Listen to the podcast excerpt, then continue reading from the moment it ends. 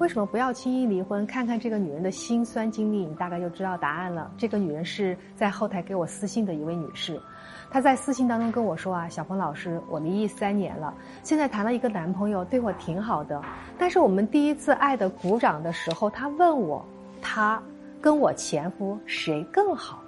我当时就懵了，我不知道应该怎么回答他，就说你好。结果他就生气了，说我敷衍他、骗他，还对我说了很多脏话，还骂我前夫。其实他也是离过婚的，法院判他每年给孩子两万的抚养费，可他总是拖欠前妻，不愿意给抚养费，说自己的孩子都养不起了，也不愿意养别人的孩子。他还撺掇我啊，要把我的孩子送到前夫那儿去。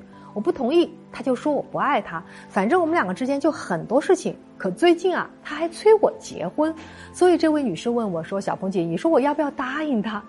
看完这封事情，我真的好着急啊！这位女士啊，这样的男友你还来问我要不要和他结婚？换做是我呀，我早跟他分手了。为什么不能和这个男人结婚？我就跟你说两点哦，听好。第一。外表自负，内心自卑。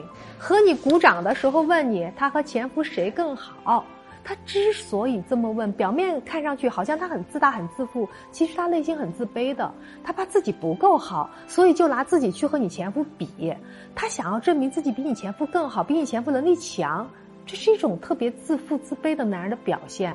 他在生活当中就会很敏感，他们会不信任伴侣，沟通的时候容易暴露。所以关于这一点，你也得多问问他为什么跟前妻离婚。第二，没有责任心，自己的亲生骨肉啊，抚养费都不给的人，你觉得他有责任心吗？当然是没有责任心了。这种没有责任心的人，怎么会真心对你好啊？所以他重利重义的人，只会考虑自己。所以，我真的劝你，这种过度自私自利、不爱孩子的男人，我真不建议你和他结婚。